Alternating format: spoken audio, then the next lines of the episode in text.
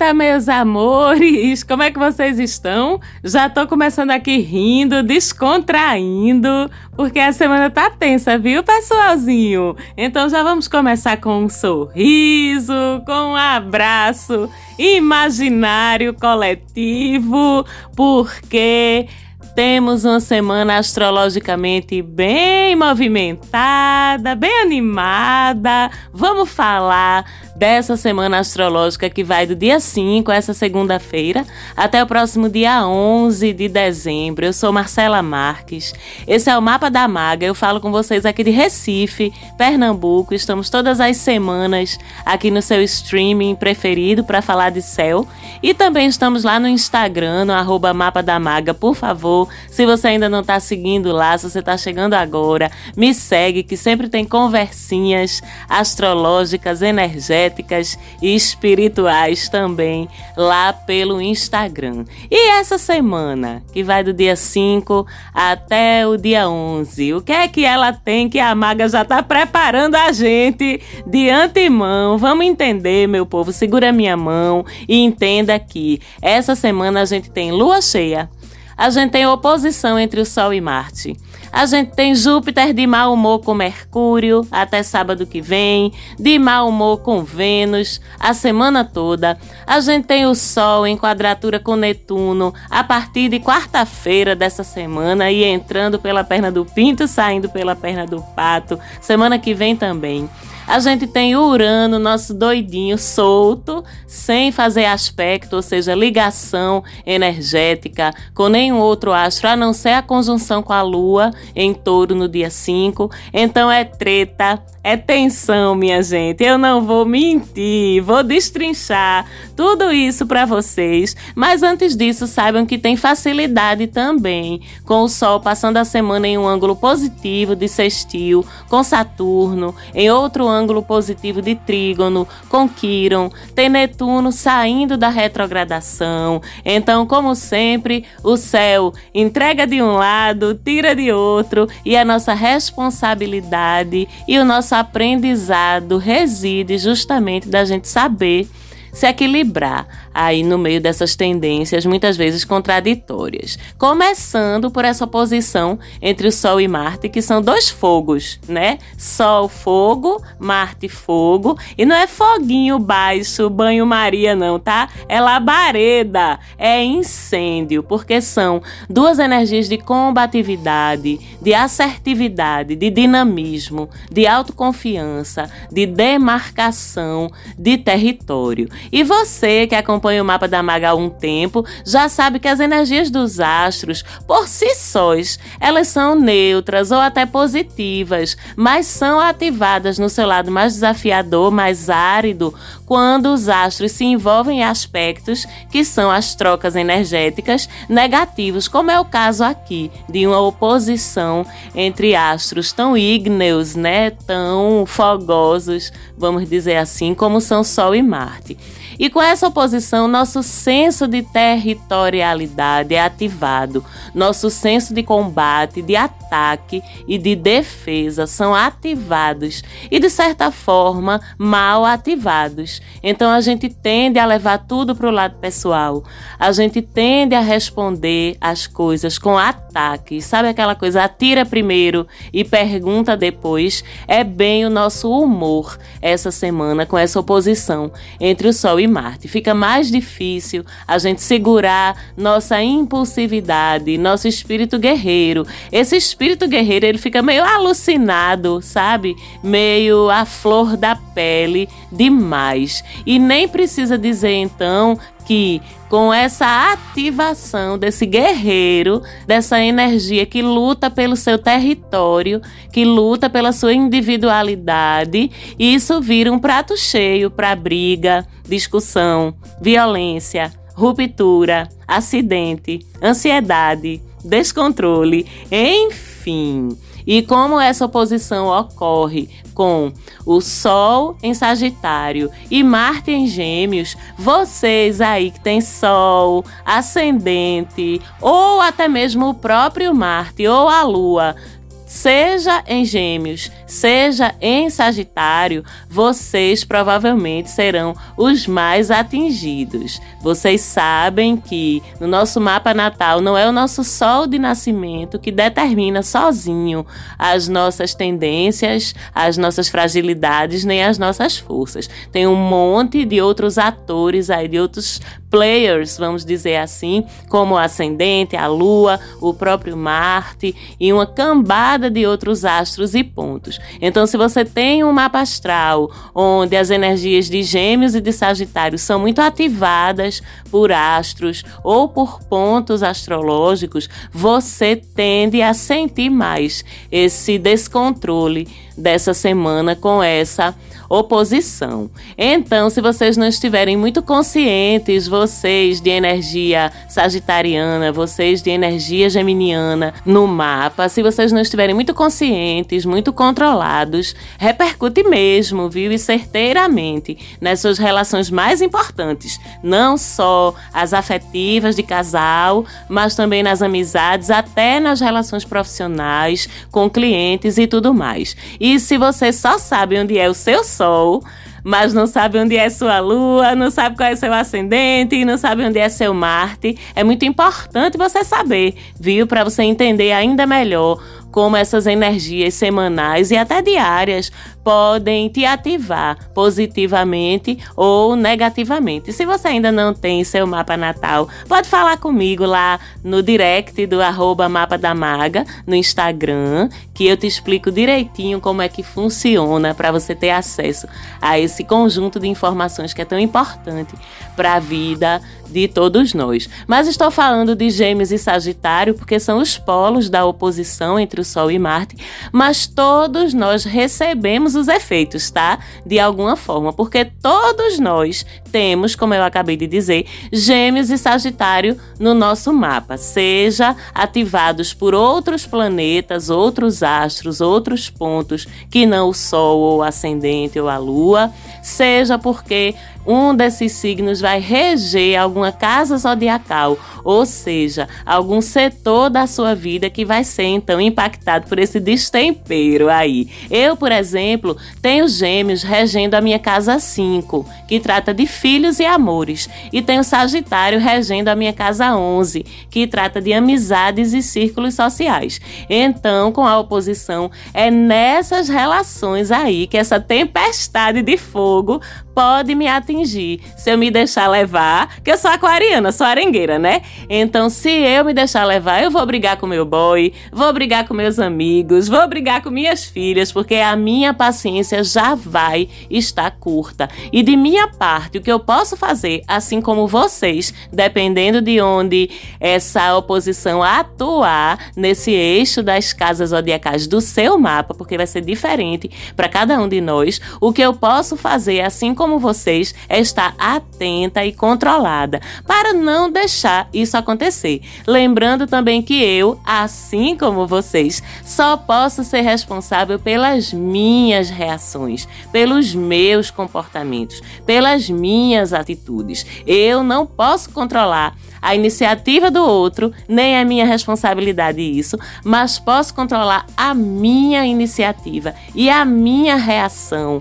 à iniciativa do outro. Vocês entendem onde é que está a sabedoria de lidar com esse céu que está tão tenso? Então nós, ouvintes do Mapa da Maga, conscientes, espiritualizados, todos trabalhados na harmonização energética, seres de luz pairando aqui na Terra, vamos então assumir aqui e agora o compromisso de não engolir essa corda dessa oposição e deixar o outro brigando sozinho. Quer brigar? Brigue sozinho. Comigo não. Vamos assumir esse compromisso aqui e agora de consciência e de presença, até porque não é só nas relações que isso pode repercutir. Pode repercutir também em outras coisas sobre as quais a gente tem mais controle, tá? Por exemplo, a oposição pode repercutir nas nossas finanças, trazendo perda, dano, despesa inesperada, gasto desnecessário por impulso, quando a oposição acontecer ativando o teu eixo de casa 2 versus casa 8, que fala de grana. Pode repercutir nas tuas viagens, nos teus deslocamentos, causando transtornos ou até acidentes, se essa oposição ocorre no eixo da casa 3 versus a casa 9, que trata dos nossos deslocamentos. Pode repercutir na nossa saúde, causando machucados, inflamações, crises de alguma doença que você já tenha, se a oposição ocorrer no eixo de saúde, que é casa 6 versus casa 12. E assim por diante, dependendo do eixo que liga uma casa a outra casa, que vai estar tá alinhado com a oposição lá dentro do teu mapa natal. Então, de forma geral, a orientação é ser prudente, não provocar ou duvidar do potencial de dar errado daquilo que já está potencialmente inflamado pela oposição e não se arriscar em nada, gente. Inclusive, infelizmente, é possível que a gente veja essa semana um aumento da violência aí pelo mundo, como se já não estivesse demais. A gente, só para dar um exemplo, vamos pensar em Copa do Mundo mesmo. É muita testosterona, né? É muito homem disputando e precisando provar que é melhor, mais forte, mais habilidoso do que o outro. Eu adoro a Copa do Mundo, tô acompanhando, mas não vai me surpreender se ao longo dessa semana houver mais faltas, mais cartões, mais brigas em campo, porque esse senso do território e esse senso do combate é que vai estar exatamente mal ativado pela oposição. E a gente pode fazer nossa parte, tanto não entrando nessa vibe quanto também lembrando de emanar amor para o planeta, para o campo vibracional que cerca a Terra. Vocês aí, meus ouvintes, reikianos, terapeutas, frequentadores de templos e rituais, coloquem nos seus envios aí de energia, de reiki, de amor incondicional, de orações, de cânticos, seja lá do que for, coloquem nos envios dessa semana essa pauta da não violência, para que a Terra não fique tão à mercê aí dessa onda de masculinidade tóxica que é possível que assole o planeta essa semana. Porque se diariamente a gente já convive com isso, né, gente? Imagina numa semana em que os dois princípios, entre aspas, masculinos mais fortes estão se digladiando no céu. E aí tem Júpiter que é bonzinho, mas também pode trazer alguns estresses quando resolve se estranhar com outros astros, como é o caso essa semana. Os estresses de Júpiter tendem ao exagero, à supervalorização de algumas coisas e à dificuldade de a gente respeitar limites, os nossos próprios limites e os limites das outras pessoas. E quando a gente fala de um estranhamento de Júpiter com Mercúrio, que vale até sábado dessa semana, a gente está falando de não saber sabermos medir nossas palavras, lembra que Mercúrio rege a comunicação, de tendermos a aumentar histórias, lembra que Mercúrio rege a forma como a gente compartilha informação, de sermos mais arrogantes na nossa fala, porque Mercúrio rege o nosso discurso, de termos dificuldade de concentração nos estudos e nas leituras, em outras atividades intelectuais, porque Mercúrio rege o funcionamento do nosso intelecto. Isso por causa do excesso de agitação mental, que é a exacerbação de Júpiter por sobre os assuntos de Mercúrio. A gente ainda pode calcular mal os riscos que a gente assume quando a gente está dirigindo, passeando, caminhando, correndo, andando de bike, enfim, porque Mercúrio também rege a nossa mobilidade, mobilidade de curta distância, e Júpiter rege a mobilidade de longa distância. Então, até mesmo nas nossas viagens, no que a gente está usando de meios de transporte que não dependem da nossa própria direção, vamos dizer assim, a gente também periga passar por perrengue. Então é apenas um reforço de que essa é uma semana que exige prudência da nossa parte em tudo, planejamento, organização e prudência, porque tem um monte de armadilhas aí pelo caminho. E quando Vênus entra na história, que é o caso também, porque Júpiter faz um aspecto tenso de quadratura com Vênus até o final da semana, aí supervalorizamos as nossas relações, principalmente afetivas, que é assunto de Vênus, criamos expectativas exageradas sobre os outros e sobre as relações, nos achamos donos do outro, queremos atenção exclusiva, achamos ruim quando a gente não tem essa atenção, e aí já viu, né? Então é uma semana para a gente lembrar que o outro é um indivíduo, minha gente, que tem toda uma vida para além de você, vários outros papéis que não apenas o de ser seu par. A verdade é essa e vice-versa. Se precisa fazer força para que o outro esteja na sua vida ou vice-versa, se o outro precisa fazer força para que você esteja na vida dele, se esses combinados, se essas concessões, porque conceder faz parte também, mas se essas concessões mútuas não acontecem com fluidez, não acontecem com compreensão, com leveza, então tem alguma coisa errada daí que não tá certa. E talvez seja a hora de a gente rever os termos das relações. Sem falar que Vênus rege também a forma como a gente lida com os nossos valores materiais, né? Em outras palavras, com a nossa graninha. Então, pega isso e mistura com o exagero de Júpiter. Aí o que é que acontece? Quando Vênus se estranha com Júpiter, fica todo mundo rico. Rico, rica, gastando como se não houvesse amanhã, como se o boleto não fosse chegar para tentar compensar nossas carências e projeções emocionais. Gente, tá tudo bem comprar aquela brusinha porque ela vai trazer um conforto afetivo no dia que a gente brigou com o nosso parceiro ou com nossa parceira. Tá tudo bem se permitir de vez em quando uma comidinha mais fina, mais cara, para se mimar um pouquinho, você merece. Só não pode exagerar de forma que prejudique você.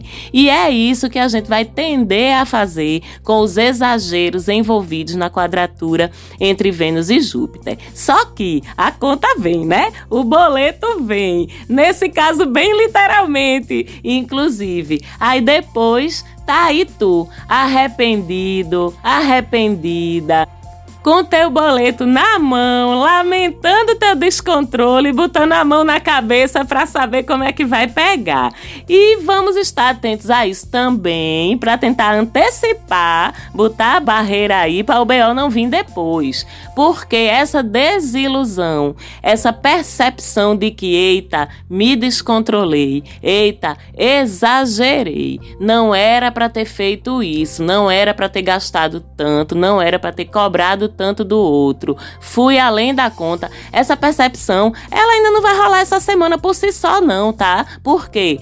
Pra completar, a gente tem o Sol em quadratura com Netuno, que deixa a gente iludida, meu amor, achando desculpa pra tudo. O rombo na vida da gente aumentando em todos os aspectos, não é só no financeiro, não. E a gente dançando pelas colinas, como se não houvesse amanhã. Não dá, né, gente? Essa responsabilidade de manter os pés no chão é de quem? Da gente, porque é justamente sobre isso o desafio que o céu nos propõe essa semana. A gente assumir o nosso lugar de responsabilidade e de pé no chão, treinar a nossa capacidade de manter o pé no chão, em meio a um cenário que é nebuloso por causa de Netuno, exagerado por causa de Júpiter e combativo por causa da oposição entre o Sol e Marte. Então também é uma semana para a gente não permitir se iludir por nada, porque se deixar pela conta do céu, a gente vai estar tá bem iludido mesmo, tá? Projetando, idealizando, fantasiando, dando desculpa a nós mesmos para fazermos merda, não querendo ver as coisas que estão bem na frente da gente e ainda meio paranoico também, tá? A gente vai estar tá deixando de ver o que era para ter visto vendo mais do que o que tem para ver realmente, vendo pelo em ovo, vendo asa em cachorro, mas não vendo aquela bandeira vermelha, aquela red flag bem grande assim na frente da gente, sabe? E Urano solto, imprevisível, sem formar aspectos fortes com nenhum astro, ou seja, quando ele não forma aspecto, é como uma bolinha descontrolada, né? O que a gente Sabe? Quem nunca, quando era pequeno, pegou aquelas bolinhas de borracha, jogou pelo meio da sala e bateu no vaso de mamãe e quebrou? É bem isso. A gente não tem previsão da bolinha solta, como a gente não tem previsão de Urano solto. Ele não está amarrado por astro nenhum. Então vocês estão vendo que fica impossível a gente prever as consequências dos nossos atos e as respostas do entorno a eles. Estão vendo como é uma semana que, se a gente fosse resumir em uma palavra o conselho, essa palavra seria cautela. Mas, graças a Deus, a gente também pode contar com a sábia ajuda de Saturno, que vai estar em sextil, ângulo bom com o Sol, colocando freios quando a gente tiver prestes a passar do limite. Aí Saturno vem e, pô, coloca um freio. Você pode até ignorar esse freio e adiante. O livre-arbítrio é seu, meu amor, livre com ele. Mas se a gente estiver atento, a gente vai perceber o freio. Que freios podem ser esses? Coisas dando errado, que na verdade podem ser livramentos. Sabe aquela coisa que dá errado e depois você fica sabendo que se tivesse certo, dado certo, era pior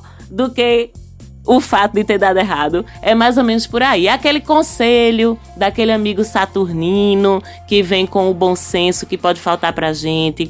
Aquele atraso, aquela frustração que podem, na verdade, estar tá tirando o nosso da reta sem a gente nem saber. Tudo que for um atrapalho, de repente é um livramento para ti essa semana. E se a gente estiver atenta a esses sinais, a gente tem condição de passar mais tranquilos por essa fase. Temos também o Sol fazendo trígono com Quiron, né? Nosso curador. Então é uma semana positiva para a gente enxergar as nossas dores e tratarmos delas. Isso vale para o corpo, para a alma, para o coração. Na prática, é uma semana massa para você ir para o médico, fazer seus exames, observar eventuais sintomas que você esteja sentindo e ir logo atrás de investigar, marcar sua terapia, sua limpeza energética, sua sessão de descarrego, seja lá o que que for, semana curativa. E a gente tem também Netuno saindo da retrogradação, melhorando o nosso trânsito com a espiritualidade, com nossa intuição, com nosso inconsciente, com o nosso eu superior, aquela versão de você que é mais sábia do que você. Todo mundo tem, tá? Que ajuda você a tomar melhores decisões porque sabe mais do que o seu ego. Então, Netuno ajudando um pouco aí, trazendo um pouco mais de discernimento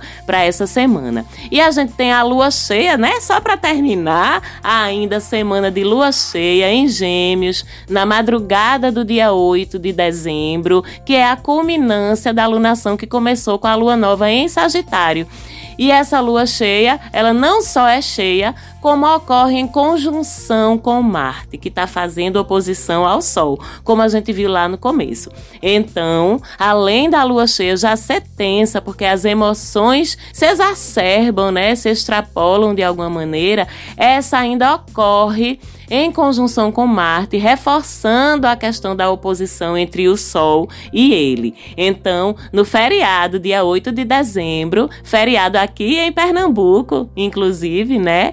Vai ser tenso esse dia porque os humores vão estar facilmente irritáveis, os bate-bocas, as discussões verbais podem progredir de uma forma bem chatinha. Então, é um dia para a gente procurar estar com gente amiga, em ambientes acolhedores, ainda que na rua, tá? Que não tem como escapar de ter vontade de ir pra rua com a lua cheia em gêmeos, não. Mas que essa rua seja em ambientes acolhedores, seguros e conhecidos para você, com segurança, em um clima que você tenha certeza de que será amoroso, para você passar longe de qualquer probabilidade de confusão.